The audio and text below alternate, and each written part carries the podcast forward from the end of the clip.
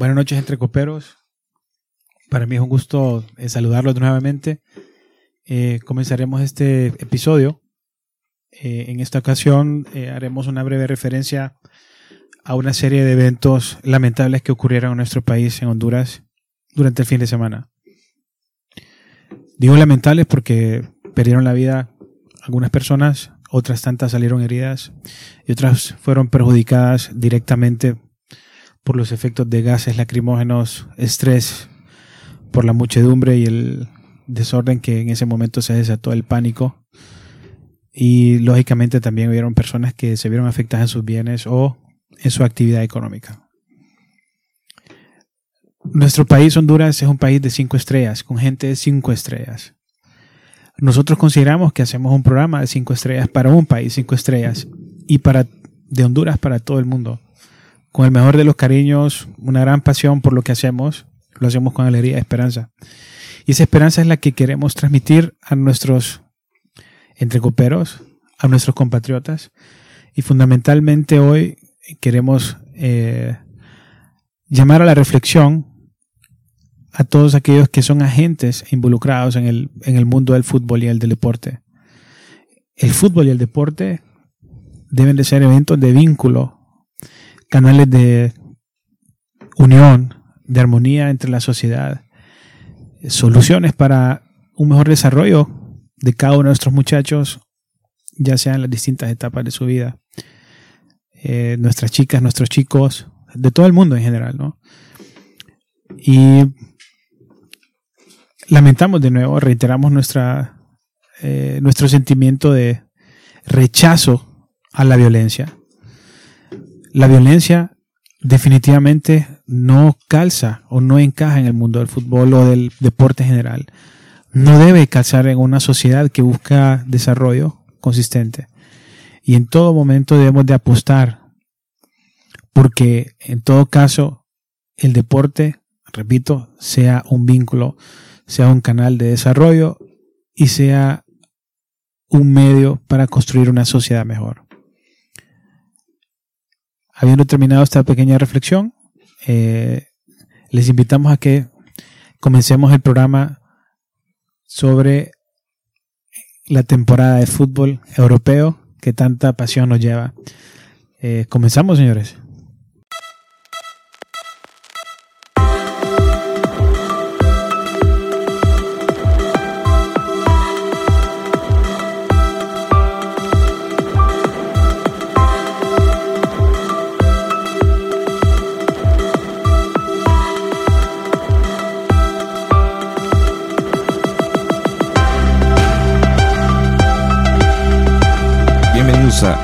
Copas. Eh, quisiera dar las gracias a Maca por esa tremenda reflexión que eh, pues es una realidad que estamos viviendo los hondureños y no queremos dejarlo pasar eh, por bajo y porque es un tema muy importante y muy sensible para no solo la familia futbolera, pero sino para toda la sociedad de Honduras. Y hoy les traemos un tema que muchos han de haber pensado que los teníamos oculto, no lo habíamos tirado, que es el fútbol. Y hoy vamos a hablar de el comienzo de las ligas europeas, porque eso es lo que nos importa. Y solo para darles qué roast tenemos, gracias Sasha por ese ladrillo, eh, tenemos a, al experto en Serie aquí al señor Kaika. Gracias Alejandro por reconocer que amo la Serie. No, buenas noches a todos, es un gusto estar en este programa ya que estuve también en cierre de temporada y es un placer estar en la, también en la apertura. Sí, claro que sí. Buenas noches. Tenemos el experto en la Barclays, eh, especialización en el Chelsea Football Club, al, al abogado Eduardo Calderón. Buenas noches, entre coperos. Es un gusto estar con usted otra vez. Espero que ese programa sea de su agrado. Yo sé que no está chino, está caica. Tal vez es un programa cae de risa, tal vez no, pero. hoy, venimos, a informar y decirle a la gente la verdad de estos fichajes, la verdad de quién va a quedar campeón. Y ahorita ya lo escucharon al principio al señor Maca. Bienvenido de nuevo, entre coperos. Experto, experto en la, en la, liga española, Liga Argentina, Liga Mexicana, Liga Canadiense, Liga Estadounidense, la Liga de Qatar, Liga porque ahí jugó. Xavi, entonces solo por eso se miraba esos partidos. Bueno y mantenerse ahora informado. ja- japonesa porque ahí jugó Iniesta. Bueno, habrá que reconocer que Xavi le está yendo muy bien en su equipo. Y bueno, pero a dolor de algunos, ¿verdad? Pero entrando en materia, entrando en lo que nos gusta, eh, a dolor de Alejandro, quiero aclarar, ¿verdad? Eh, definitivamente tenemos un lineup interesante con el cual siempre me gusta eh, entrar en ciertas controversias o si no encontrar temas en común o, opiniones en común. Eh, en este caso, como bien lo dijiste Alejandro, creo que hay muchas interrogantes, como siempre al principio de temporada, Mm, y algunas certezas se van dando, ¿verdad? Eh, pero lógicamente es el inicio, falta mucho, promedio de 30 jornadas por torneo, o promedio, digo, porque hay, unas, hay unos torneos que son más largos, pero creo que hay, eh, hay pasión eh, y hay fichajes interesantes, movimientos interesantes y otros un poco más desconcertantes, llamémoslo así. Sí, Pero la verdad que nosotros aquí nos tenemos varias preguntas. O sea, yo me pregunto, ¿podrá repetir Pep Guardiola el campeonato? ¿Podrá al fin ganar una Champions fuera de Barcelona? ¿Podrá Klopp y el Liverpool volver a la gloria doméstica en la Barclays League? ¿Podrá Sisu llevar otra vez el Real Madrid a sus altos estándares? ¿Podrá la Juve volver a...? Ah, no, esa siempre que lo hacen. nueve siempre lo hacen, sí. No, pero no Mejor lo- equipo, sígalo. ¿Podrá eh, Ernesto Valverde seguir al mando del Barcelona al final de esta temporada? ¿Cuál fue el mejor fichaje de este verano para ustedes? ¿Podrá Carleto Ancelotti quitarle esos... ¿Cuántos años, Carlos? Lleva la Juve ganando. Ocho. Ocho. Imagínense, Ya miren qué competitiva la liga, ¿verdad? Y no vamos a- no queremos enfocarnos en las otras ligas porque realmente eh, esa es la francesa. La Bundes es como medio X, la verdad, para nosotros. No ha habido mucho movimiento en esas ligas, entonces... Entonces, comenzando la primera pregunta, vamos a discutir fichajes de este verano. Y quiero romper el hielo y decirles que para mí, el fichaje que la rompió, que tal vez muchos lo esperaban, pero para mí fue Eden Hazard al Real Madrid. No lo esperaba. Aquí Calde está llorando. Está sacando su pañuelo, porque también ya es señor. Y la verdad, Calde, ¿qué opina vos como aficionado del Chelsea de ese fichaje? Porque ustedes fichan a Pulisic, aparte que están sancionados, y venden a Eden Hazard. Pues yo lo que pienso es que tenemos a Pedro y a William. Ajá, Ajá. No estoy, eh, voy a llorar, de verdad. No, pero eh, Pulisic fue fichado en, en- en enero. En teoría, un recambio para Hazard. El problema, siento yo, es que el equipo, y más en la parte de arriba con William Pedro, es un equipo que se está deteriorando. Un equipo que esos jugadores, esos referentes ya tienen cierta edad y los jugadores que lo vienen reemplazando son muy jóvenes todavía. Hudson Odoi, por ejemplo, el mismo Loftus Cheek, Mason Mount, Tammy Abraham, que está ahorita delantero. O sea, son, son jugadores sin duda de mucha calidad, inexperimentados, más inex- inexperimentados con, con Frank Lampard como entrenador, pero siento que es una temporada de transición para el Chelsea, pero hay buenas sensaciones, muy buenas sensaciones. Yo creo que una de las ventajas del Chelsea, que antes no, no se veía venir en qué momento le iba a sacar provecho a eso, era la cantidad de jugadores cedidos que tenía en distintos equipos. Exagerado. Y quizás ahorita eh, era el momento, evidentemente, de hacer uso de, de- de- de esos recursos. Y mm, yo no sería tan trágico con el Chelsea. Si bien es cierto, el, el Chelsea nos ha acostumbrado a tener siempre jugadores top. Yo creo que todo equipo necesita también hacer recambios y eh, hacer, eh, vaya, reestructuras. Son necesarias. De acuerdo. Eh, si vemos el caso de Pedro, por ejemplo, es un, es un jugador que va a dar experiencia. Paquete.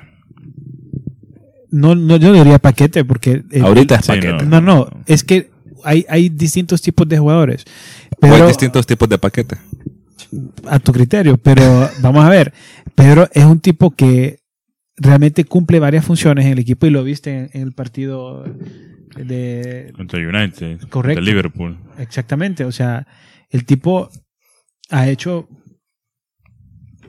papel, es un team player para mí. Es un team player. Sin duda, uno, uno ve a Pedro y tal vez no es el que se echa el equipo al hombro, el de los goles, pero creo yo que una de sus cualidades principales es que in- inyecta al equipo como en explosividad, en intensidad, porque pese a su edad, lo vemos un segundo arriba queriendo meter un gol y al segundo siguiente está abajo marcando y con mucha intensidad. Pero decime, Calde, ¿cuál es el fichaje ahorita con más rele- relevancia que tiene el Chelsea ahorita? Que vos decís, El- este- el- estos el- son los el- el- el el único Kovacic. fichaje, fichaje, y que no fue ahorita, ha sido Pulisic. El de Kovacic Sí. es ahorita, pero jugó la temporada pasada en préstamo. Los dos son fichajes que Son buenos. en la situación del Chelsea son, son muy buenos para el Chelsea. Sí. Yo creo que lo de Mateo Kovacic eh, no es nuevo, ha sido un jugador con consistencia, lo, lo tuvo en el Inter siendo muy joven. En Madrid las oportunidades que se le dieron creo que hizo un buen papel. Em, estamos claros que no es una superestrella como lamentablemente en el mundo del fútbol todavía vemos eso. Creo que un culto a la personalidad de algunos tipos de jugadores como Alejandro con Cristiano, pero eh, la verdad Culto. es que sí, no, es que sí, eh, Hay que, darle, Mourinho, vaya, hay- ya, hay- ya. hay que darle respeto a quien se me hace Sí. respeto, ¿verdad? Entonces, por ejemplo, Kovacic es un jugador cumplidor también. Eh, sí, nos hace falta quizás un, un, un jugador que, que cambie partidos, que quizás eventualmente conforme Pulisic vaya madurando, lo va a lograr hacer. Eh, pero sí siento que tiene un equipo competitivo, por lo menos que, que como vemos a Lampard que Habría está que manejando el equipo, pero estamos comenzando, Alejandro. Y, y yo considero que, como decía Calde en su momento, probablemente estemos es- en las puertas de una, una temporada de transición sin fichajes y habrá que ver aquí la, la don- cómo Lampard maneja el vestuario en cuanto a los retos que se tienen, la consistencia que va a tener el equipo, porque creo que en este tipo de transiciones habría que apostar por mantener los puestos de Champions, ganar la, ma- la mayoría de partidos posibles y quizás aspirar a alguna de las copas domésticas. Luego ver sin demasiada presión lo que ocurre en Europa. Pero bueno, Yo solo Eso- espero que al, al- al Chelsea, tanto al Chelsea como al Lampard no le pase con, como a Gattuso y al Milan, que mucha gente decía que Gattuso lo habían puesto como para complacer a la hinchada y obviamente no se dieron como los resultados que el Milan buscaba y espero que el Chelsea no le No, pase yo te digo que sí. quedó en muy buena yo lo que digo posición. es que si Gattuso clasifica a Champions, el hombre estuviera ahí todavía. O tal vez estuviera Conte, no sé. Pero ya, ya que estabas mencionando la, la serie eh, Kaika, vos que no, no escondes tu, Yo vengo con dolor hoy. tu fan, tu afición, ¿cómo se llama? Tu, Afición. Fanatismo. tu fanatismo de este equipo de Turín, Amor. porque vos sos el equipo Piemonte, Piemonte Calcio. Calcio. Piemonte Piemonte Calcio ahora en FIFA. Bueno, Yo con dolor. ¿qué pasa con, e- con estos fichajes nuevos que vienen saliendo de la gran temporada del Ajax? ¿Ustedes creen que tenga van a tener mucha importancia en los equipos por los cuales ficharon? Por el caso de Matías de Ligt, que se fue por 85 millones, y el de Frankie Jong, que son 75 millones. No son precios más caro. eh, tan bajos o tan exorbitantes como tenemos acostumbrados, pero sí es un precio considerable. No sé, Kaika, ¿qué opinas del caso de, de Ligt, la verdad? Como a Matías de Ligt, yo estoy, o sea, en primer Porque lugar. dicen que no se ha adaptado todavía, pero venimos Sí, comenzando, sí. ¿verdad? Bueno, hi- hizo un autogol, pero nadie lo recuerda. No, pero eh, yo estoy muy feliz por ese fichaje. Creo que es el mejor fichaje después de Cristiano, obviamente. Después de Danilo. Eh, no, no, uy, no, no empecé con eso. Porque a pesar de, de lo bien que juega Chiellini y Bonucci, ya están por fuera, pues ya están envejeciendo. Está Alexandro, pero Alexandro no, no es como que va a estar ahí siempre. Y Rugani viene empezando, pues. O sea, para mí el fichaje de la Juventus, no, o sea, costó cero. Que es Aaron Ramsey. Para mí. Ramsey. Para Ramsey. mí ese es el fichaje. Vin- Viniendo de un fanático del Arsenal. ¿Quién? ¿Quién? No sé quién será. No, No, obviamente. igual, no, no, Ramsey no es bueno. No, es un muy buen jugador. Buenísimo. Es mejor que No, todo el no, medio campo del Chelsea. No creo que sea, no, no creo eso tampoco, pero no creo que sea el mejor fichaje de la Juve. No lo es. Coste cero. Jugador de experiencia. Vamos ver, Rabiot también. Rabiot también. Buffon también. Sí, es de ver, o sea, también está, tenés a Rabiot, que creo que va a ser alguien contundente, porque que diera ya va para afuera. Eh, tenés a este man de Pellegrini, que lo cambiamos con, por Espinazola, que vamos a ver, a, a- a Pellegrini no le he visto mucho. Y tenés este man de Danilo, que honestamente no sé cómo sentirme eso, porque ahí el que salió ganando fue el City, con Joao Cancelo, que Joao Cancelo lo habíamos bueno. visto, es muy bueno, lo habíamos visto tanto en la serie como en Champions, siempre contundente, siempre buscando pelotas, siempre haciendo los regates y no sé, no quiero decir que Danilo es malo, pero vamos a darle la oportunidad, pues. Pero da- dará bola esa camada del Ajax. Todavía falta Van de Beek que se vayan. No, ese futuro está incierto todavía. Pero ya ahorita, hoy que estamos grabando, 20 ya jugaron la Liga Española y la Barclays y pudimos apreciar, creo yo, ya cómo juega Frenkie de Jong. Maca, que, que, que- Mm, fíjate ¿cómo que, lo vio usted? mira, primero voy a, quiero hacer una breve, breve referencia a lo que, A lo que gastó su equipo, no, a, que ha sido bastante. Sí. Bastante. Sí, pero quiero irme un poco para completar la idea de Kaika. Más allá de ver a Matis de Ligt como un buen fichaje y hablar de Ramsey, yo veo la estrategia de la, la- de, de la Juve con los movimientos que hizo. Es decir, trajo mucha calidad, eh, reforzó el equipo en varias líneas y lo hizo al menor costo posible, siendo uno de los equipos que más ingresos genera. Entonces, eso te da la idea de, de que lo bien que están haciendo las cosas desde hace mucho tiempo. Quizás el siguiente paso sea llegar a más eh, etapas finales de la Champions, pero sí me gustó lo que ha hecho la Juve. Volviendo al tema de los holandeses, creo que son jugadores muy jóvenes y que falta tiempo para juzgarles realmente eh, en términos de su rendimiento. Eh, ya el Ajax de, de, Louis Van Gaal en su momento nos dio alguna lección cuando hubo una desbandada. En caso del Barça llegaron los de Boer, llegó Lidmanen y mm, algunos con mejor suerte que otros. Eh, Patrick Kluivert en su momento salió para Milan y tuvo, tuvo una etapa muy, muy difícil que no pudo concretar, lo mismo que Michael Reisiger.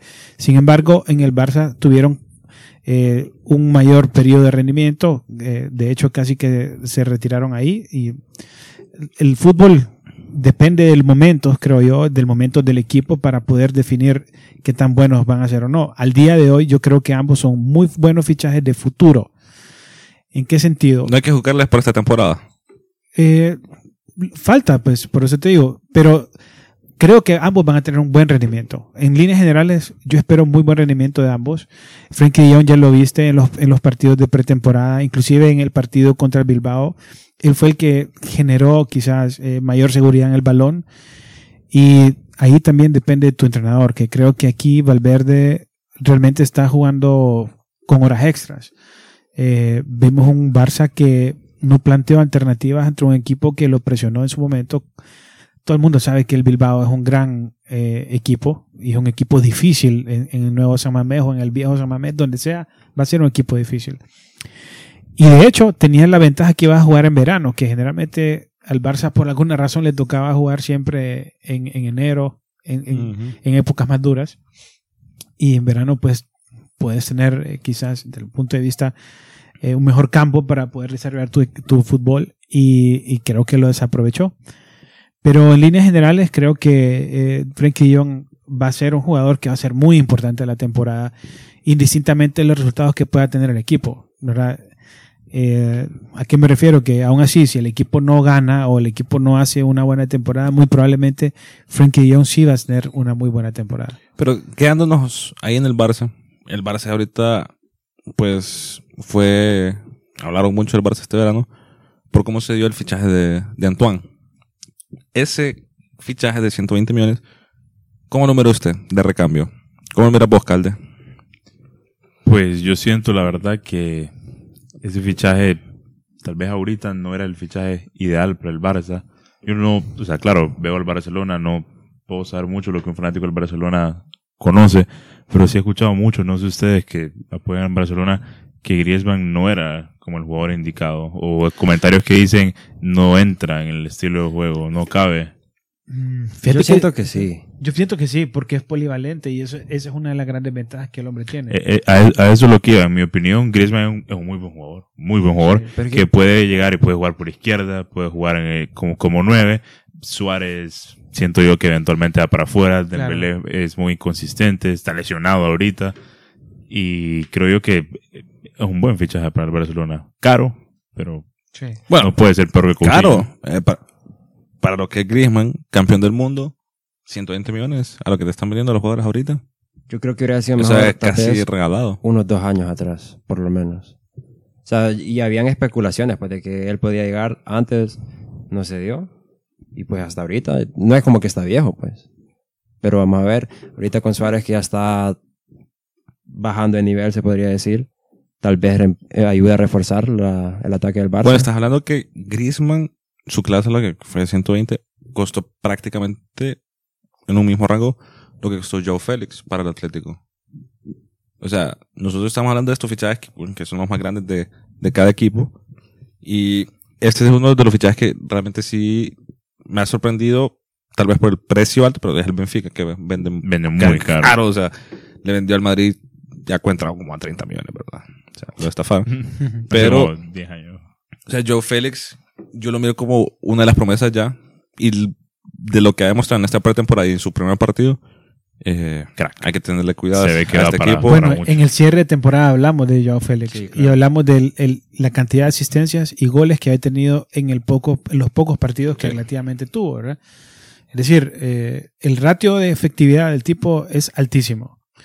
Y hablando del Atlético, creo que ha sido en pretemporada, pretemporada, estamos hablando de pretemporada, el equipo que mejor sensación me dio. Pero si ustedes se fijan, el Madrid eh, hizo una pretemporada muy irregular, así como cerró la temporada anterior, ¿verdad? Pero sin embargo, cuajó un buen resultado en Vigo. En Sí, uno de los campos más difíciles. Claro, y la visita en Vigo es importante, pues, porque históricamente los equipos grandes pueden tener dificultades ahí. Entonces, son de las cosas del fútbol que nos hacen más interesante el fútbol y, y nos hacen verlo bien. Eh, entonces, volviendo al tema del Atlético, creo que ha sido regular tanto la pretemporada, así como empezó en la temporada.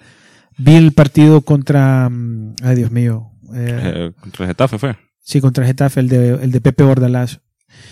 Los equipos de Bordalás son equipos difíciles. Y creo que el Atlético se partó. Se, Bueno, se Getafe va a Europa, si no me equivoco. Sí, claro. Sí, sí. O sea, claro. viene de ser una muy buena Una temporada. temporada. Sí. Y si vos te fijas, el, el Atlético se vio un equipo muy bueno, sólido, atacó.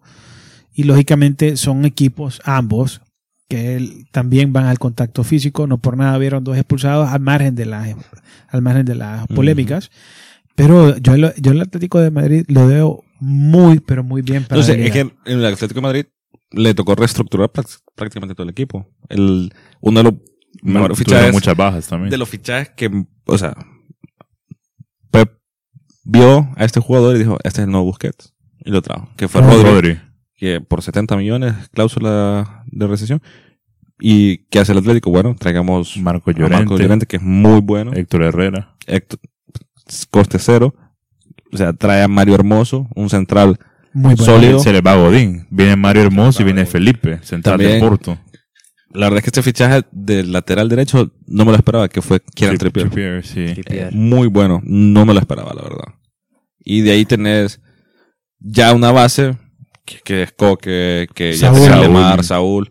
Y te, Vale. te pones a, Diego Costa, te pones a especular que va a ser de Atlético este año, la verdad. A mí me gusta lo que veo del Atlético. Sinceramente, de la Liga Española, me gusta lo que veo del Atlético. Yo soy del Barça, soy seguidor. Creo que el Barça tiene una buena plantilla. No sabíamos. Eh, Gracias sí, por eh, aclarar. eh, sí, pero, pero lo que vos hablabas, Cal, de que Dembélé puede tener un, un partido de 90 minutos, puede tener 30 minutos fabulosos y el resto te desconcierta un poco. Es un joven, falta mucho, pero ¿hasta qué punto le vas a dar el manija del equipo?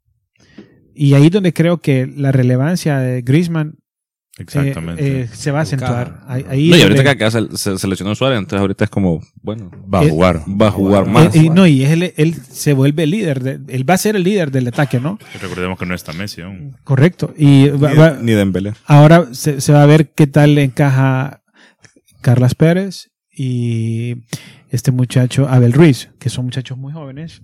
A ver qué tal van. Interesante el, el, el, el, el- el rol que puede asumir también Rafinha, que siempre ha sido aquel jugador que, Es, eh, que está por o la no lesión, está. sí, correcto. Entonces, quizás este sea el momento de él para aprovechar. Y, y-. Estuvo a punto de irse al Sí. Valencia ahorita. Sí. Creo que hubieron, se rompieron las sí, sesiones, o sea, pero puede que te guste o no, el tipo sí tiene calidad, pero no sé, no sé si en una temporada va a tener la consistencia que se ha esperado de él, ¿verdad? Eh, en el Celta, en hace mucho tiempo, cuajó una muy buena temporada, pero las lesiones le respetaron, ¿verdad? Sí, Eh, no. La verdad es que este ha sido un mercado bien oído, la verdad. Seguimos a, a la espera de qué va a pasar con, con Neymar. Y la verdad es que hay varios fichajes bien puntuales que tal vez la gente no los menciona, pero a mí el fichaje que más me ha gustado, bueno, uno de los que más me gustó a- de la Barclays, aparte del de Nicolás Pepe por el Arsenal, que es muy bueno, eh, fue el de Aaron Wan, Wan Bissaka. Bissaka. Mu- Que o también sea, hablamos de él en el cierre. ese jugador es de tenerle ojo porque no creo que dure tanto en United si no va a Champions en las próximas temporadas. Yo, yo creo que el United es uno de esos equipos que tiene la capacidad de no clasificar a Y Champions, jalar jugar en jugadores. Europa League, pero mantener sus jugadores estrella. Eh, siento que Bueno, ahorita... mira, Pogba no se ha ido todavía, Sí, Pogba no por ahora. Sí. Eh, De Gea. Acuérdate que con las nuevas reglas que implementó la, la Barclays de cerrar el mercado justo cuando va a comenzar la liga, de entonces temporada. eso cambia mucho. Sí. Pero lo que te quiero decir es que el United, con esos dos fichajes, Juan Bissaka y Maguire, creo que tienen una defensa muy sólida. El- y el muchacho este, Daniel James. yes, este cipote juega bien, juega Ah, sí. abierto. Y a mí lo que me interesó de- del- del- del planteamiento de, de Solskjaer es que básicamente creo que explota más en esta temporada o de mejor forma a Pogba. Es decir, pone un Lingard, eh, McTominay. pone a McTominay, que es una responsabilidad altísima que tiene un jugador tan joven.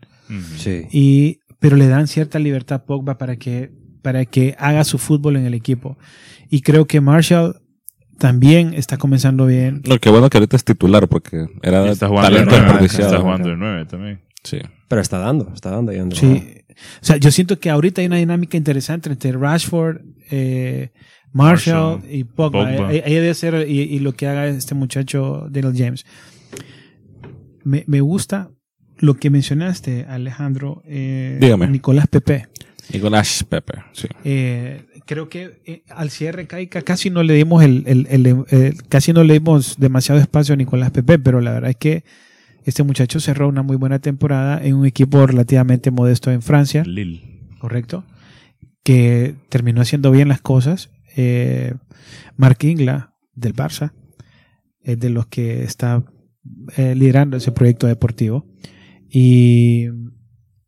y me interesa ese cambio, cómo Unai Emery va a encajar a este jugador con lo que ya tiene. Eh, Tiene buen cuadro, la, sí. la verdad. ¿Cómo Tiene lo ven ustedes eso? Pregunto, porque a mí me llama la atención mucho cómo, cómo ir encajando.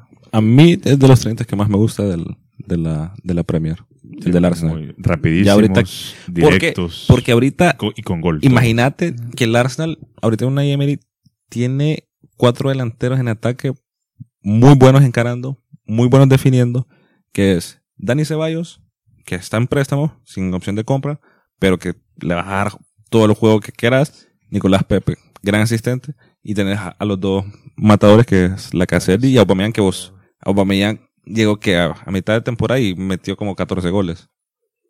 ¿Será la temporada del Arsenal? Pregunto. La verdad Todavía no hemos llegado, no, hemos llegado a ese segmento, pero con estos fichajes podría ser, la verdad. Es muy buen tridente. Es de, tener, es de ponerle ojo al Arsenal, la verdad, con ese cuadro que está armando. Y Unai Emery era. Pregunto, a, a mí Unai Emery me parece un buen entrenador, pero no sé si es el hombre para conducir el Arsenal. No sé si es el hombre que le va a dar al Arsenal eso que necesita, la chispa. O sea, eh, Arsène dejó una huella. Un legado. adecuada. Bueno. Sí, pero el, el- o sea, el último torneo Cambió- de Premier. Mire, el último torneo de premio fue bien complicado para el Arsenal porque le tocó prácticamente jugar contra los dos mejores equipos, si no me equivoco. Comenzó contra el Liverpool y después le tocaba contra el City. Y los dos fueron como, bueno, ni modo. Que algo parecido le pasó al. Creo que el Chelsea va a jugar ahorita contra otro equipo fuerte ahorita. eh, pero le tocó jugar contra el United. El United en el primer partido. Y bueno, no, ahorita que estamos hablando de entrenadores y cambios de entrenadores, también cabe destacar que era el primer partido de Frankie Lampard en la Barclays. No sé qué pasó. El partido fue bien raro. Para mí que fue un poquito engañoso porque el Chelsea sí tuvo opciones, no las concretó. Pero aquí el aficionado del Chelsea es el que me, me puede decir. Sí, eh, ¿Qué- qué- qué está pasando? Esto es en parte lo que tenía diciendo, que esta es Y no es que el una- Chelsea tenga mal equipo. No, para nada. Eh, es como una temporada de transición. Es una temporada muy peculiar puesto que el Chelsea no puede fichar por, por toda la temporada, ¿verdad? Y no solo es que no pueda fichar, sino que venían de un proyecto con un entrenador. Creo que esa relación entrenador, directiva, jugadores, afición nunca hizo clic. El, entrenador se va, viene a empezar un proyecto desde cero, en un camino que ya tiene cuesta arriba.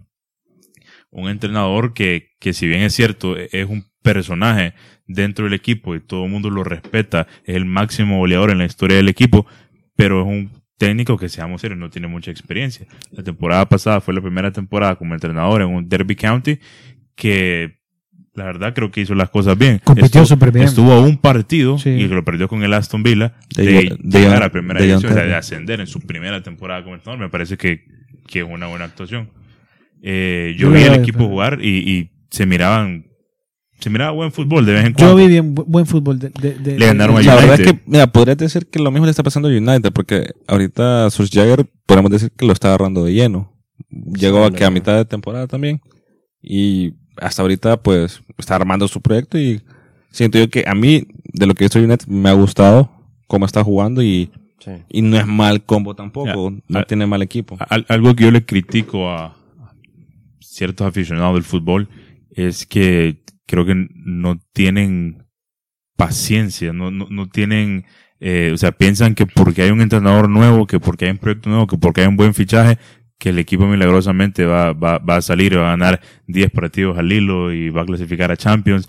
Por ejemplo, cuando llegó Sos ya al, al, al Manchester, tuvieron una racha de varios partidos ganando. Sí. Y ahí empezó esa frase, all is at the wheel. Y que Sos ya era y que después viene y, y terminaron la temporada mal. Sí, y después ya terminaron- están en solo, no, que se vaya, él no es el entrenador para hacer esto. Entonces, ahorita que el Chelsea está empezando esto, digo yo, muchos, muchos aficionados están con ansias. Pero creo quedó en que tercer lugar. Pero hay que que son ahí. equipos, son aficionados de los equipos que más se les exige ganar. Es por eso, porque ya están acostumbrados a esa mentalidad ganadora de que, o sea, a ganar a toda costa. No, Claro. no van a esperar un, un proceso de que es raro. No, claro, pero el, eh, pero el fútbol y más en la liga inglesa no es como hace un par de años. Por ejemplo, hace que hace unos 10 años no había Big Six, había un Big Four. Manchester United, eh, Arsenal, Liverpool y, y Chelsea, ¿verdad? Ahora no solo tenés un Big Six, Exacto. tenés otros equipos como el Wolfsburgo, como el Everton, como el Leicester City, que Dijiste- capaz son... dijo es- Wolfsburgo. de- de Wolfsburgo. Wolf- Wolf- Wolfsburgo. No, de este- Wolverhampton. ok. Wolverhampton. El equipo Pero- de Rubén Neves, que qué golazo. Pero fíjate Sí. que lo que vos nos mencionas, que pocos aficionados como quién, los aficionados del Tottenham, eh, fue un proyecto después de que fue Gareth Bale, eh, pasaron pues su tiempito sin hacer nada y ahorita los Pero miramos. déjame decirte que el, el Tottenham ha aguantado, y los mismos aficionados han aguantado a Pochettino. La temporada pasada los llevó en la final de Champions y están jugando muy bien. y la para temporada mí- pasada los había eliminado la Juventus, Ah, acuérdate. Sí, también. Y para mí, esta temporada el Tottenham tal vez no es el favorito porque el City y el Liverpool son demasiado, pero yo no los descarto. Yo para- creo que ficharon bien. Yo, yo pienso que En ficharon Dombele, bien. ese es buen fichaje. Eh, Mira. uf, uf, Ficharon bien. Ficharon bien los Chelsea. Gio, Chelsea también. hay que verlo, hay que verlo. Sí, no, pero, pero, pero, pero es un buen jugador. Eh, creo que ficharon bien. Ya hablamos largo y tendido el, el año pasado del Tottenham. Y particularmente el, partido el partido contra el City nos dio una muestra de lo que es capaz ese equipo y qué tan incómodo puede ser. Porque, eh, disculpen, hubo- tuvimos un error técnico ahí. Eh, qué tan incómodo puede ser y qué tan efectivo. El, Chelsea, el, el Tottenham llegó dos o tres veces, literalmente, a oportunidad contra el Manchester City y dejó el partido empatado. Contra el Manchester City que quizás lo triplicó en ocasiones de gol. En números. Correcto. Entonces, desde ese punto de vista, vemos primero que el equipo empieza muy conectado contra un Manchester City ciertamente agresivo, que es el fútbol de Pep, con las revoluciones altas, con Sterling protagonista, porque creo que una de las grandes cosas que Pep ha hecho con el Manchester City es pulir el talento de Sterling. Y, y aparte, eh, vimos un, un Tottenham letal y ordenado. Y creo que estos jugadores que fichó los vamos a ir viendo rendimientos al más largo plazo. Yo creo que eso es un, eh, eh, eso es un equipo a ver. Em, me parece, por otro lado, que lo que vos planteabas, eh, Calde, es importantísimo. Eh, creo que en entre la afición y la pasión por el fútbol nos hemos vuelto demasiado aficionados o exigentes con que el éxito, o sea, vamos a ver, Que si un la noche a la mañana. Ah, correcto. primer lugar, en, un, en una liga de que hay 18, 16 equipos, solo puede haber un campeón.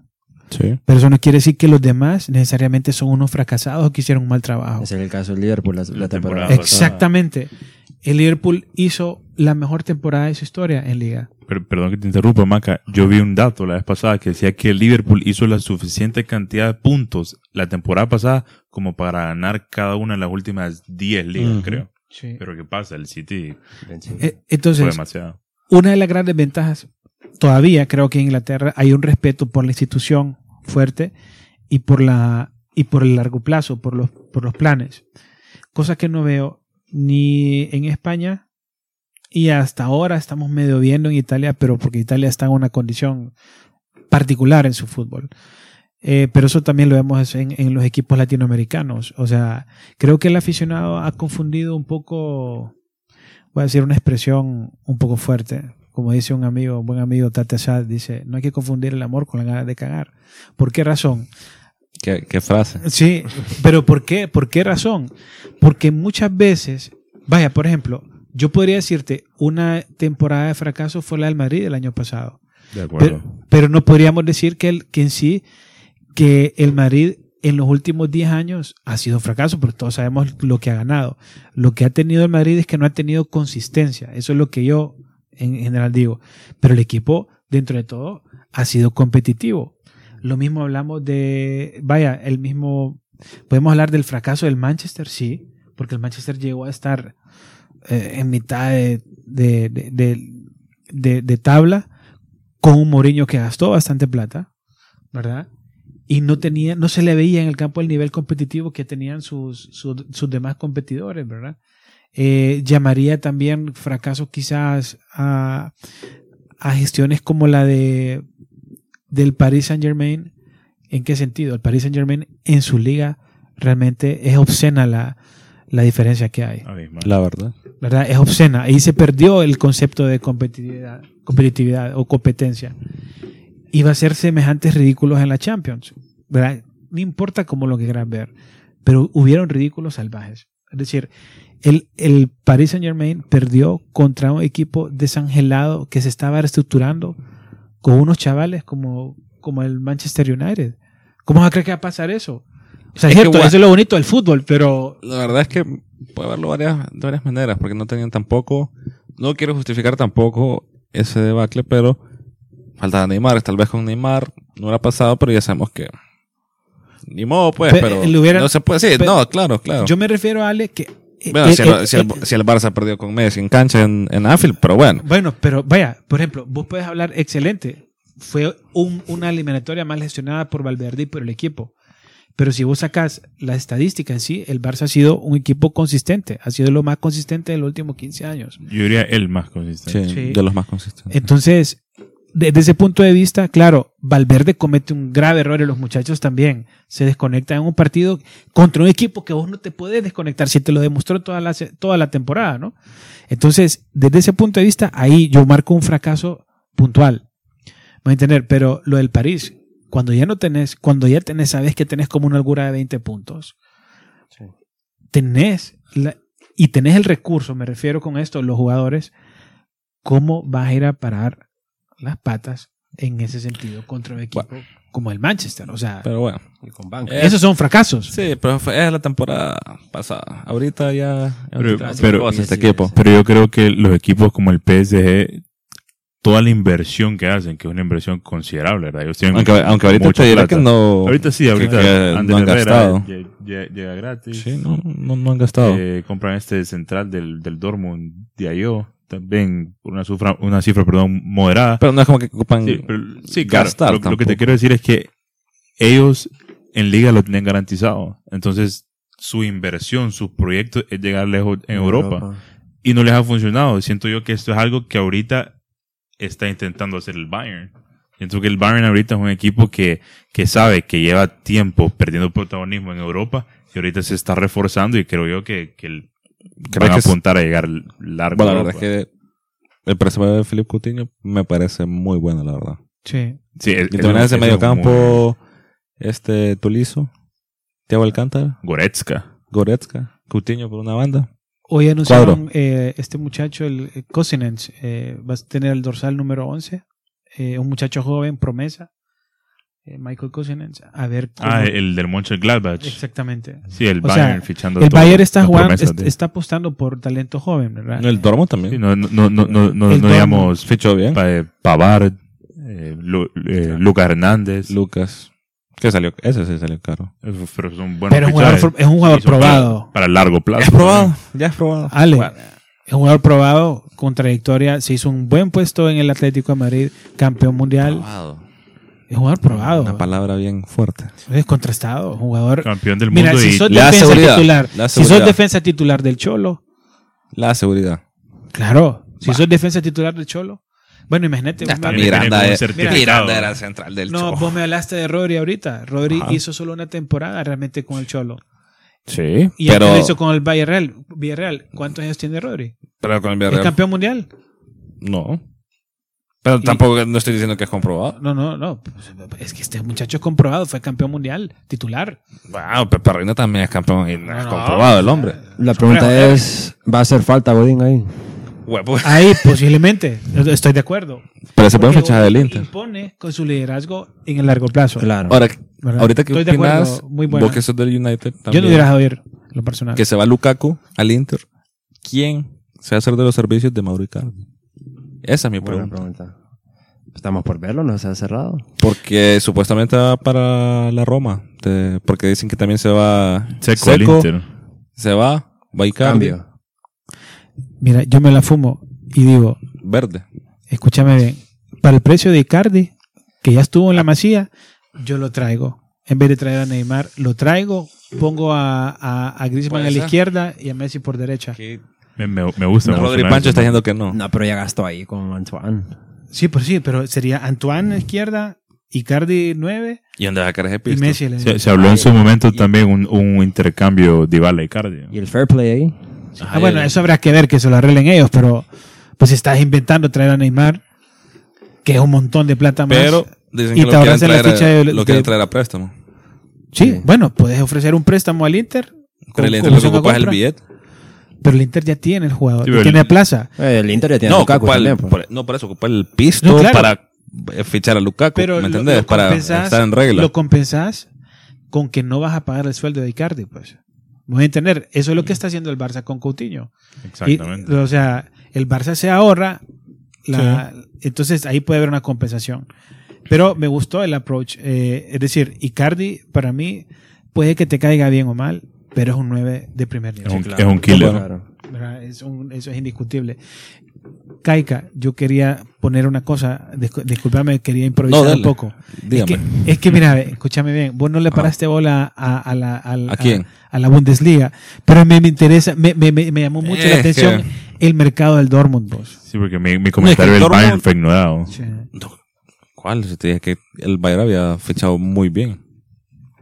Vamos a tocar la liga, la Bundesliga.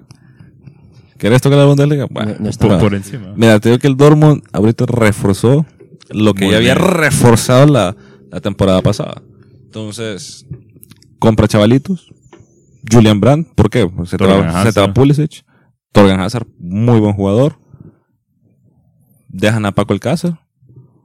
Ma- Mario Götze creo que está jugando nueve falso también. Mario Götze ya está- Fichaje, ya fichaje estaba- por... Sí, Bueno, claro, pero ya- porque vendieron al otro, el delantero ese, Philippe Max, creo que se llama. Ujú. Pero fichaje importante para el Dortmund creo que también es, es Hummels. El regreso como de, de un- de un líder. un- es un muy buen jugador. Creo que ha, Era- ha bajado nivel. era un en la, buen en la jugador. selección. Era un buen jugador. Pero te puede ayudar. No, sea, sí, pero- claro, claro, claro. particularmente cuando tenés una planilla tan joven, ¿verdad? Eh, como lo que decía Kaika. Bueno, si la temporada pasada el Dortmund pudo haber quedado campeón si, Exacto. Sí. si, no, si no la riegan como en cuatro partidos. Y ahí donde creo que los liderazgos de los jugadores eh, maduros imponen. pienso a yo. Marco Royce. Sí, pero acuérdate que Marco Royce está Y adelante. jugó casi Toda la temporada. Que Pero milagro, creo que los milagro, partidos clave fue que el, donde se lesionó otra vez, También. ¿verdad? Entonces ahí donde yo digo que El quizás, destino. ¿verdad? Eh, quizás el, el, el, el liderazgo de los jugadores maduros puede, puede Pesa. imponerse, sí. No, bueno. Yo creo que sí pesa. O sea, como O sea, el- decía que hay que saber si, si le pesa un poco al Atlético la salida de Godín. Pero eso va a ayudar también al Inter, pues. Porque Claro. ahorita el Inter yo no veo como, bueno, está Icardi, pero después de Icardi no tienes como una figura que saque adelante los equipos. Te soy honesto, yo no creo que Tal vez Godín con Conte, que le va a Conte- afectar al, al Atlético, te soy honesto. Oye, ya ya yo- tenés al Chema. Sí, la verdad yo tampoco, pero, pero siento yo que la salida de un capitán siempre, y más cuando es titular y líder, sien- Va a sie- pesar. siempre, No, pesa, hasta pero, cierto sentido, pesa. pero ya, ya le dejas, ya le dejas el puesto, pues. Como te digo, Chema ejerce de líder también. No es es muy buen jugador. muy- eh, de los mejores centrales ahorita. Y es bien joven, Ale. Sí. Es bien joven. O sea, pongámonos a pensar que la carrera de Godín, si se cuida, va a seguir en el Inter. Sí. Y a este muchacho es alumno uruguayo de Godín en el Atlético. Creo que ahí, ahí está ahí está la clave. Pucha, pero centrales uruguayos siempre. Es Pero que bueno, ese, ese- ese es otro tema. Bueno, ahorita quisiera pues meternos un poquito solo en las tres ligas que, que vamos a hablar. Y yo un fichaje extra, Daniel de Rossi a Boca. Al ¿Qué Boca, out. Uh, qué fichaje. Y vieron la foto de Maradona, ¿verdad? Con la camisa de Rossi. Cristian Pavón al Galaxy de Boca. Mal fichaje. El Chucky ahorita lo acaban de anunciar. Eso me, me llama mucho la Me- atención. Sí. Lo acaban de De anunciar. verdad que sí. Entonces, si quieren, comencemos por ahí, por la Serie A. Kaika, ¿crees que al fin le van a hacer la competencia? ¿Crees que hoy al fin la Juve va a caer de, de ese trono? ¿Podrá la Roma con su fichaje Pau López, eh, Suena Icardi? ¿Va a explotar Clubert al Manolas se fin? fue a la Roma también. Manolas. Manolas era de la Roma al Napoli. al Ah, sí, Napoli. sí, Entonces, te pregunto, ¿Carleto podrá quitarle el trono o eh, el Milan renovado con nuevo técnico podrá? Con Gianpaolo. Que mira, lo que pasa es que la Juve también se reforzó, pues así como los otros equipos, como el Inter, con Conte, con Lukaku, con Godín, Ya está complicado. el Milan. Pero la Juve también, está hablando que se vino Rabiot, se vino Ramsey, que volvió Buffon, que Buffon no es como que va a ser titular otra vez, va, pero Volvió Higuaín y puede jugar con, con Sarri. volvió, Higuaín, ah, que es favorito de Sarri también. Pero, mira, que le quiten el trono va a estar difícil. Siento yo que sí va a ser un poquito más apretada, tal vez como ¿Crees que- ¿Crees que tenga protagonismo en, en Europa? La Juve. La Juve. Porque según las palabras de Cristiano Ronaldo, que la dijo Juve. que por lo menos en dos años iban a ganar la Champions. Mira, Cristiano no- me hizo soñar cuando hizo ese hat-trick contra el Atlético, así que todo puede pasar. Sí, después fue a perder contra el Ajax. Y después contra el Ajax. y después ese, Pero ese gol de El- pero era el, el Ajax, pues. Ale, pero fíjate que viendo eso lo que vos planteas y De la Serie A. Sí. Eh, fíjate que, sinceramente, yo veo también difícil en, en esta temporada. Es que- es que en Que cuanto a inversión, en cuanto a que Es que pasa. tú- la Juve lo ha jugadores. hecho tan bien todo. Aunque no descarto porque el Napoli siempre se ha mantenido, pues, por lo menos a un cierto margen. Sí. Normalmente han habido temporadas que uno dice, será la temporada del Napoli y termina reventando en partidos claves, pues. ¿Sabes cuál puede ser la clave ahorita? Valga la, valga la, la- la redundancia de utilizar el- el- el- el- ese término. Es que ahorita creo que el Napoli conserva su core, trae a Manolas, que creo que la, uno de los vaya puntos flacos era no, no teníamos quién iba a poner al lado de Colibali y ahorita está Manolas, ya jugador probado, por lo menos en la Roma, eh, ya, ya- tiene eh, bagaje. Creo que la incorporación de Chucky Lozano lo que le va a dar es alternativas. Es decir, vas a tener jugadores abiertos como Insigne, como Chucky, como Callejón, y vas a tener jugadores killers como, como Milik. ¿verdad? ¿Cuál es el otro Mertens. killer? Y, y Mertens. Mertens. Es decir, que una de las cosas en el cual se le ha visto la caída al Napoli era su corta plantilla en el largo plazo. Creo que Carleto va a apostar por la Serie A. Ahorita Pero Europa no, no, no, Sí, no le debería ser. No, yo, Sí. yo quiero ver cómo se desenvuelve el Chucky, la verdad. Porque para mí el Chucky... Overrated. No, no, no. Y fue Sino que es que... ¿Cómo le explico que para mí la liga holandesa es bien... No, o sea, es menos exigente que la italiana. En muchos aspectos. Siento yo que hay más marcas rigurosas en, en Italia. El, el estilo de juego, podríamos decir que tal vez no es tan rápido. O sea, quiero ver cómo se va a adaptar el Chucky. Es Mira, lo que quiero ver. Fíjate, Porque yo sé que el Napoli es de los pocos equipos italianos que juega de, de una manera, pues, podríamos decirlo, bonita, Sí. rápida, sale a las contras, sale, una- abre, una abre las bandas, eh, toca No bastante, juega, juega muy bien. Y Ancelotti le, le ha pues, aportado esa identidad del bonito Napoli. el Napoli. El Napoli es bien peligroso en lo que son tiros de esquina. Por ejemplo, la Juve ya van varias veces que nos cuesta, pues. Sí. No, y a mí lo que me interesa en este caso, y te digo, eh, lo que vos planteas, Alejandro, es que mencionas el tema del fútbol holandés. Sí, el fútbol holandés es un poco, quizás menos exigente para ciertos equipos porque tienen como sus tres referencias, pero ¿acaso es el más académico? ¿A qué me refiero con el más académico? Tiene una escuela de fútbol bien, funda- bien fundada, es decir, Probada. correcto, de que para mí el fútbol holandés es la cantera eterna de Europa. Es decir, ya sea de jugadores holandeses o extranjeros. Tenemos historias como la de Romario, Ronaldo, el fenómeno, el Luis verdadero Suárez, Ronaldo, Luis Suárez. Luis, Suárez. Eh, ahorita los, los chicos de, del Ajax eh, y Neres. David Neres. Era muy bueno. O sea, y así vamos a poder identificar eh, históricamente en su momento Bergkamp, ¿verdad? Que tanto hizo por tu Arsenal en, en ese caso. Y si te acordás, Paquete. Bergkamp, No, mentira. Berg- no, pero es que Bergkamp para mí en el Arsenal era la esencia del jugador que pesaba en el desarrollo de, un equipo. Es decir, era un, liderar, un liderazgo sin igual para mí, ¿verdad? No, pero como le digo, quiero ver el Chucky. Quiero Estamos verlo. claros, Quiero estamos verlo. claros que falta mucho, pero lo que yo te quiero transmitir o lo No que quiero si a transmitir a titular. nuestros entrecoperos es que realmente la escuela del Ajax, o perdón, del PSV en este caso, de la escuela holandesa o el fútbol holandés, creo que tiene el caldo de cultivo para que los jugadores terminen de formarse antes de llegar a otros niveles más exigentes de fútbol. Yo, yo comparto con Maca.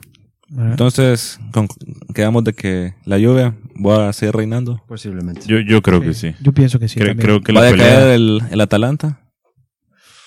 Es la prueba de ácido del Atalanta ahorita, ¿no? De ver si se mantienen en el que Exactamente, exactamente. El- la prueba ha sido de ellos.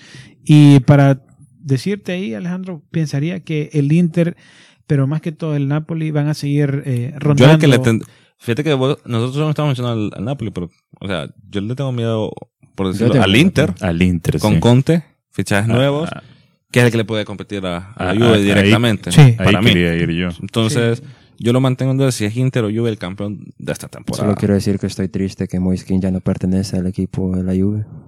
Ojalá se hubiera ido por préstamo, la verdad. La verdad que... eh, Siento que, siento que, porque King tiene 19 años ahorita y se fue por 4, si no me equivoco, al Everton. Siento que a la Juve le puede pasar lo que le pasó al Manchester con Pogba. Mm. Que lo vendió, lo vendió como por 28 millones a King ahorita.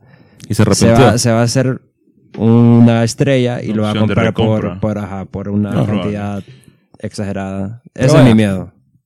Toquemos la siguiente puedo. liga, pues. Barclays. Repite Pep. Se impone Klopp. Sorpresa de Posh. O los otros tres desaparecidos Lo- lo- aparecen en la escena. Lo, lo que me encanta de esta liga es que todos tenemos nuestra opinión, pero creo que nunca estamos 100% seguros de que se puede dar así. O sea, yo, yo te ¿Querés diría, que- ¿Querés que te firme ahorita? ¿Quién queda campeón? yo diría Yo te firmo ahorita. City, Liverpool, Tottenham, Wow. Arsenal, No, para pelarse arriba del Tottenham. United, Chelsea. Ah, entonces no tenés fe al Chelsea, no le tenés fe ahorita al Chelsea. No le tiene fe a Lampard. Es que no es que no le tenga fe, o sea, es que... Yo te pongo arriba al Wolves que al Chelsea, eh, pues. es- eso es, y, y está bien, yo no lo critico. Eso, eso es lo que, lo que le está diciendo, Maca. La, la incapacidad de mucha gente de, de, De ver los procesos. no solo ver los procesos, pero de dejar a un lado el fanatismo y, y ver objetivamente la realidad. Para mí, un top 6, para mí, clasificar a Europa League, claro, me duele que tal vez no sea primeros cuatro, pero, pero lo veo como algo bueno, dadas las circunstancias. Pero bien, ¿qué celebraste cuando quedaron campeones? y, lo, y lo hubiera hecho mil veces y lo voy a seguir haciendo. Sí. No, yo, yo pienso lo mismo, que eh, creo que los seis top eh, equipos de la, de la Premier League pasan por momentos distintos. Es decir, creo que el Manchester y el Chelsea tienen un margen para el, perdón entre comillas, en el entendido de que tienen que formar sus equipos. Eh, Chelsea no fichó y el Manchester hizo tres fichajes muy puntuales, muy buenos, pero más que todo Maguire y, y Wan Bissaka. Mira, Calde, ahorita lo vamos a ver la otra, la otra jornada. Liverpool-Arsenal. Si el Arsenal supera la jornada 3 y la 4 con victoria, te firmo de que el Arsenal puede quedar Cae. campeón. Porque es Arsenal-Liverpool y después La Arsenal-Tottenham. verdad, con- con- Uh. ¿contra quién ha jugado el Arsenal? Ya jugó dos partidos. Ya jugó dos partidos. Jugó contra Jugó el, contra el Newcastle y Newcastle. contra el Burnley. Partidos ganados por mínima diferencia, pero...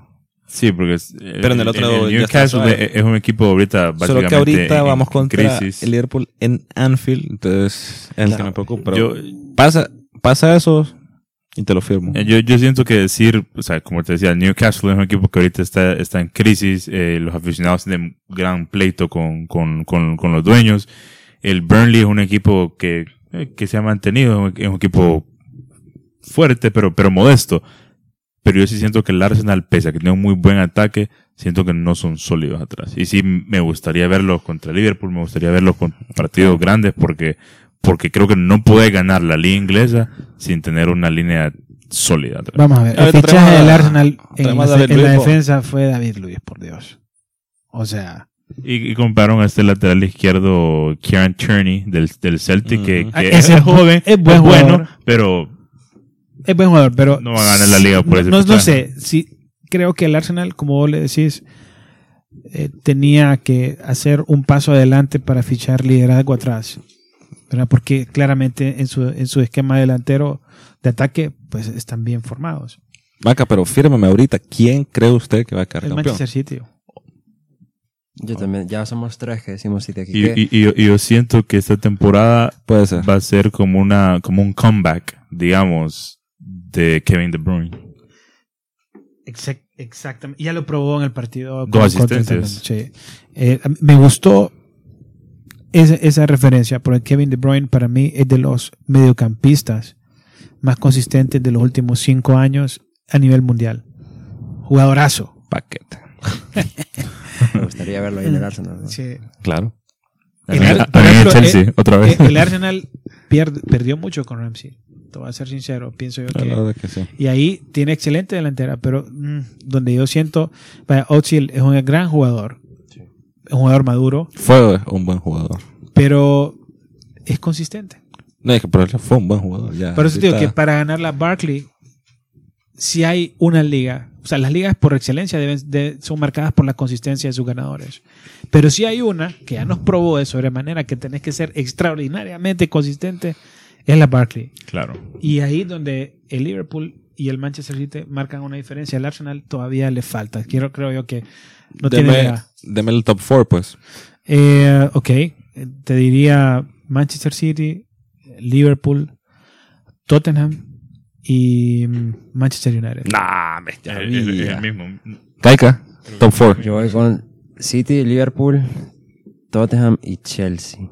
Wow. Gracias, Carlos. Gracias, gracias. Tal Ahora- vez en quinto, los Wolves. Mira, Shoutouts a Paola que ayer me dio una camisa de los Wolves. Mira. Oh, Me voy obcecado. Si el Arsenal gana los, los dos partidos que te digo. De la que tener defensa. Arsenal, City, Liverpool y Tottenham. Wow. Arsenal City. ¿Te imaginas que ya voy a apostar a... Berkers. Eh, viendo el blip. Lo vamos a blipear. Bueno, y pasando a la, a la última liga, que es de las pues más vistas aquí en nuestro país y en todo el mundo, que cuando se juega ese clásico, cuántas millones de personas no se paran para verlo. Maca, usted que gran aficionado al Barça, usted que recita todas las mañanas el, el himno al Barça, ahí levanta a los hijos. Ah, claro, en catalán, ¿no? Pues sí, tan, tan, tan. Y con la camisa puesta. repite Valverde o podrá esta reestructuración de Monchi otra vez pues que ha hecho buenos fichajes Sí. buenos y, fichajes y, y bastantes. hizo bastante Volumen. no dio bola en la Roma por algo será y o el Atlético o el Madrid el Betis también Nabil Fekir muy buen fichaje Borja Iglesias la- la- buenísimo La Real Sociedad me gusta, fíjate. con Martín Odega claro Madridista. fíjense que, bueno, mm, yo creo que esta va a ser la liga más impredecible que vamos a ver en los últimos años. ¿Por qué razón? creo que si bien es cierto, el Cholo trajo bastantes jugadores jóvenes, eh, yo le veo al equipo pinta de consistente. Creo que Joao Félix le va a dar una frescura que el equipo no tenía y que, si las lesiones lo respetan a, Diego Costa, va a haber un tridente ofensivo muy interesante. Me refiero Morata, Joao Félix, Diego Costa, con la ayuda de, ese medio campo que hablamos hace poco. O sea, elementos que son nuevos, pero si vos te fijas, tiene cuatro mediocentros de, buen- de, buen- de, de buena calidad. Es decir, tiene Saúl, Coque. Coque. Parte y eh, Marco Llorente. Marco Llorente y Héctor HH. Herrera. Es decir, y, y Marco Llorente para mí fue un jugador que el Madrid deja ir de forma inexplicable.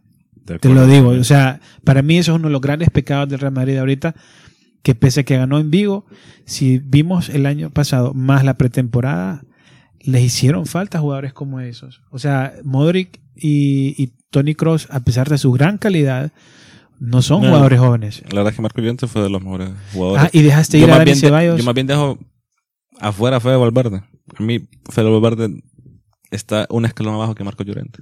Está, Y está más un, verde. un par de escalones abajo, pero es muy bueno también. Pero bueno, Pero está bien joven. O sea, yo creería que este hubiese sido la temporada para darle una oportunidad a Marco Llorente, dado que también mandaste a no, Dani él, lo, Ceballos. él lo va a ver en el Atlético. ¿verdad? Entonces, creo que por ahí puede venir la debilidad del Madrid, donde yo, donde creo que en el, en el largo plazo le puede afectar si es que no hace fichajes todavía. Y mm, el, en, en el Barcelona, creo que a nivel de plantilla, tiene buena plantilla, pero creo que el equipo mm, es- en esta temporada, al- por lo menos a lo que llevamos ahorita, tengo cierto pesimismo con Valverde. Me da la impresión que el equipo se le va a ir de las manos. Ojalá que no sea así y que yo me equivoque, pero va a ser bien difícil que, el- que la plantilla lo respalde después de estos errores consecutivos que ha tenido. Particularmente, eh, pienso que el, el- el partido contra el Bilbao era un partido que se pudo haber ganado porque se tuvo el volumen de juego. Y mm, no sé, he, he- quedado con esa sensación de, de si, han- si el- las temporadas anteriores yo siempre veía al Barça como, vaya, va a competir bastante fuerte en la liga, esta vez tengo mis reservas. Eh, de verdad que te lo digo, yo soy hincha del Barça a morir, pero sí siento reservas. Pero, El equipo va a competir, pero... ¿qué me ha firmado hasta ahorita? Su top yo- yo- 4. eh, Atlético de Madrid, Barcelona, Real Madrid y Sevilla. Atlético gana la liga entonces. Sí. La verdad es que es, es muy parecido al mío. Atlético de Madrid, Barcelona, Real Madrid. Ahí creo que el Sevilla es fuerte candidato. O Betis, Valencia. Estar el- Valencia, el Valencia el- también, el, el- Valencia está Si se va Rod, mira, si, si Rodrigo, porque ahorita está sonando Rodrigo al Sí, Atlético, Rodrigo el Atlético. ahí agarrate. yo, Mira, yo no creo que se Es vaya. que, ¿sabes, No, no dónde- sé. ¿Sabes por qué yo no pongo al Valencia de, de, de, de, de candidato ahorita? No porque no tenga el equipo y porque tiene un buen entrenador que es Marcelino García, Marcelino. eh, García Toral. El tema es que, si ustedes se dieron cuenta, hace un mes, Peter Lim casi saca a Mateo Alemani de director del equipo Ah, es cierto. por diferencias. Y Mateo Alemani es el que le ha dado consistencia al equipo. Entonces, un equipo que empieza con esas incertidumbres en relación a la figura que te devolvió la estabilidad, me dice algo, Ale. Ah, Ajá. Y te, te fijaste ese intento fallido de fichaje del Atlético con Rodrigo, también te dice algo. O sea, ¿qué está pasando? Pues, o sea, un equipo que tenía todo para dejar la base para esta temporada, lo ve flaqueando en cosas estratégicas. Y ahí donde yo veo, ojalá que no ocurra, que siga No. que le, va- que le dé competencia. Pero sí, ahí voy en línea con vos, que quizás vaya, si no es el Sevilla de Monchi, quizás, y del Lopetegui, ¿verdad?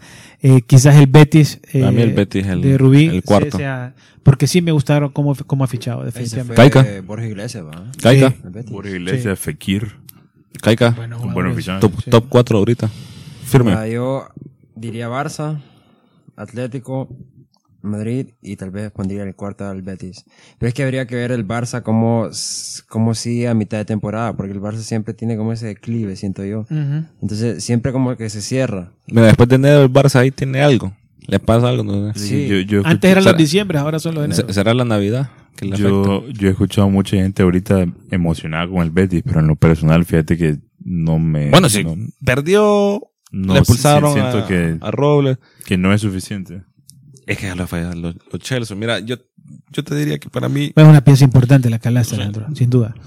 pero lo- mira, para mí, que el Atlético se mira fuerte y yo lo pongo, lo pongo primero. Y tengo que poner a Madrid por encima del Barça porque eh, tengo que tengo que hacerlo así. Madrid, Barça y para mí el Betis. Betis va Champions la otra temporada, para mí. Ojalá. Ojalá, por, por buen fútbol, porque realmente, Bueno, y han invertido. claro, y, y han invertido bien. Y es un equipo atractivo realmente. O sea, vos ves a un William Carvalho que juega bien, eh, ves a un revivido eh, Tello, ves... eh, La verdad es que Jesse volvió al, al, Al. PES, ese al sí es París. paquete. Mira, eso sí es paquete, vos. Ese que se dedica a cantar mejor, vos.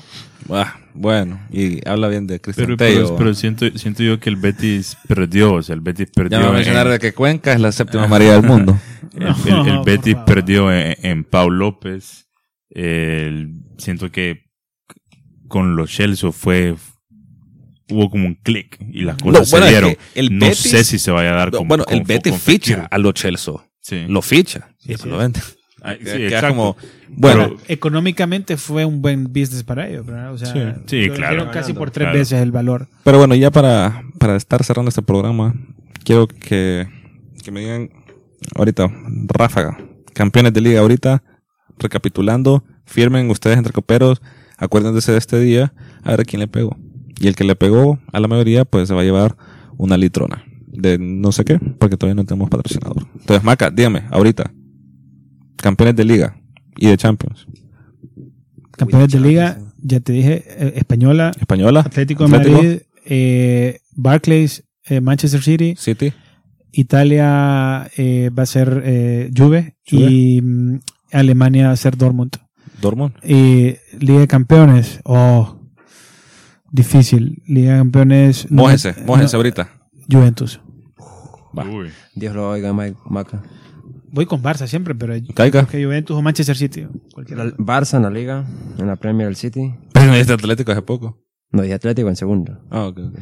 Em, en Francia, el, el Mónaco con Ben Yedder. F- Fíjate que nadie dijo No, Francia. no, mentira. Nadie dijo francesa. Eh, Premier dije el City. ¿verdad? Italia, Juve. Bundesliga yo diría que el Bayern, Múnich. ¿Y, Y la Champions? Champions, La Juve. No sé, no sé. Pero presiento que otro equipo inglés. Ah, Sí. el, el City. Pero mójese, deme nombre. No, voy a decir la Juve, lo dije. Yo creo que hay como unanimidad aquí. Inglaterra, City, eh, Italia, Juve. En España se ha puesto por el Atlético. Y para Champions... Está, está- está complicado. Sí, pero, sí, que, sí. pero ¿por qué no por qué no el mismo Atlético? Uh, Sí. Vaya. Ya, ya se le acabó el Ya, tiempo al. Cholo, ya hace tiempo. Nosotros lo tocamos en cierre ya. ¿O por qué no el Chelsea? no? Ok, ¿O por qué no? Pero bueno, eh, yo me quedo con, con la Juve. Que la verdad es que no creo que, que otro equipo le haga competencia. Me quedo con. Con. Pucha, que se revolvieron los perros. Es, Barclays, ya te si ganan los dos partidos, el Arsenal, si no, probablemente va a quedar el Liverpool. No, Al fin, Alejandro, no. Va a quedar el Liverpool. Y de la española me gustaría que fuera el, el equipo de Madrid, pero probablemente va a ser el Atlético. El Betis. No, que el Atlético, la verdad. Y de Champions, eh, ojo, que volvió Sisu. Entonces, no, mentira, va a quedar probablemente la Juve o el Bayern. ¿Y de Europa? Ah, por eso. Y- y- de Champions, tío, va a quedar la Juve o, o el Bayern o el Atlético. Que son, tal vez el City, pero es que el City probablemente le va a tocar un equipo de esos que lo elimine, probablemente. Y después lo vamos a justificar de que por qué es culpa de todos esos partidos y no es culpa de Pep, pero eso es para otro capítulo. Entonces, ya Maca se está enojando. Entonces, nos vamos despidiendo. Aquí ya se aburrió la novia de Caiga que se puso a jugar Dinner Dash. Pero está bien, este no es un tema para todos y nos pasamos de tiempo, ¿verdad? Una hora, ocho, ocho minutos. serio? Sí, mucho. Eso no fue Pod- rápido. Podemos hablar horas de eso, literalmente. Sí. Pero bueno, nos despedimos chicos y espero que Apuesten por mí. nos vemos a mitad de temporada probablemente o de aquí a que pase algo fenomenal. Hacemos Como una mitad de temporada. sí. Verán cómo el Barça cae invierno, temporada de Invierno. invierno. Entonces, gracias. Síganos escuchando Encuéntranos en nuestras cuentas Twitter Entre Copas HN y Instagram Y- Entre Copas IG y en Facebook Y también. tenga paciencia con sus equipos, crean los proyectos. Sí, por sí. favor. Mira que Tosera no ganó el No, mentira, se lo ganó de un solo. forever. Bye. Nos vemos.